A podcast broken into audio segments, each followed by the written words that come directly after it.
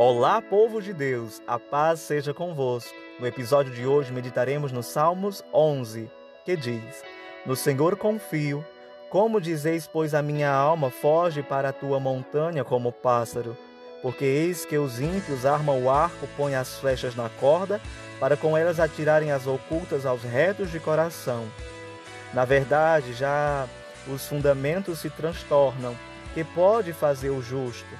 O Senhor está no seu santo templo. O trono do Senhor está nos céus. Os seus olhos estão atentos e as suas pálpebras provam os filhos dos homens.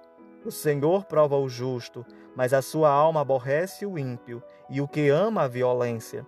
Sobre os ímpios fará chover laços, fogo, enxofre e vento tempestuoso.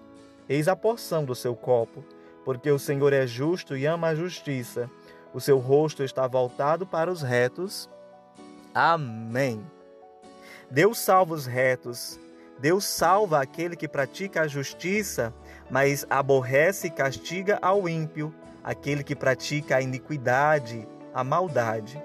O salmista declara: No Senhor confio, e essa deve ser a nossa certeza, que com Deus o Senhor estaremos seguros e a nossa alma encontrará paz. É bem verdade que os nossos inimigos tentam nos destruir, nos perseguir, nos desanimar. Dizem muitas vezes: fuja como o pássaro para as montanhas, fuja e se esconda. Mas não é se escondendo que nós venceremos os problemas, não é se escondendo que nós venceremos a dificuldade, as circunstâncias, o gigante que se levanta contra nós, mas é confiando em Deus.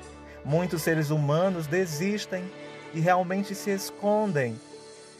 E por se esconder, caem na depressão, no pânico, no medo, na destruição, porque a sua confiança não está em Deus.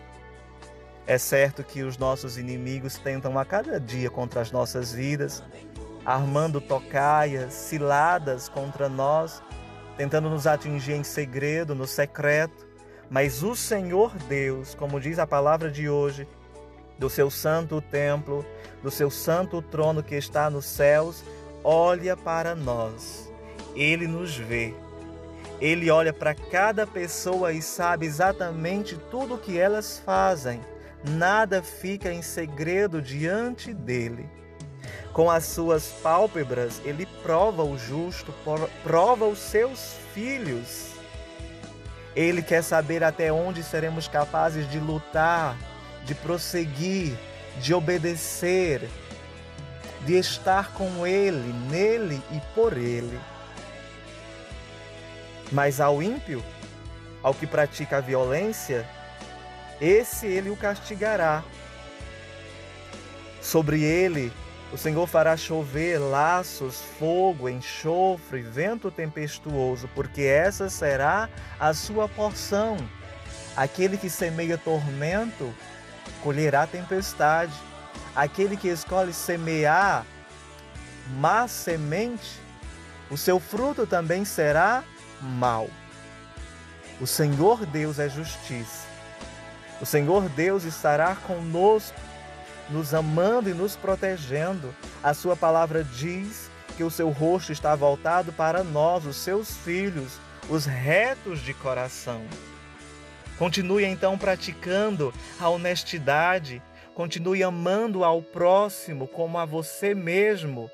Continue confiando no Senhor, porque dele virá a nossa recompensa, dele virá o nosso socorro, dele virá a nossa proteção para as nossas emoções, para os nossos pensamentos, para os nossos planos e principalmente para a nossa vida ministerial, para a nossa vida espiritual Precisamos muito do Senhor e dele virá o nosso socorro, dele virá o nosso sustento, a nossa fortaleza, a libertação, a transformação, a paz, a cura, tudo que precisamos no nosso dia a dia.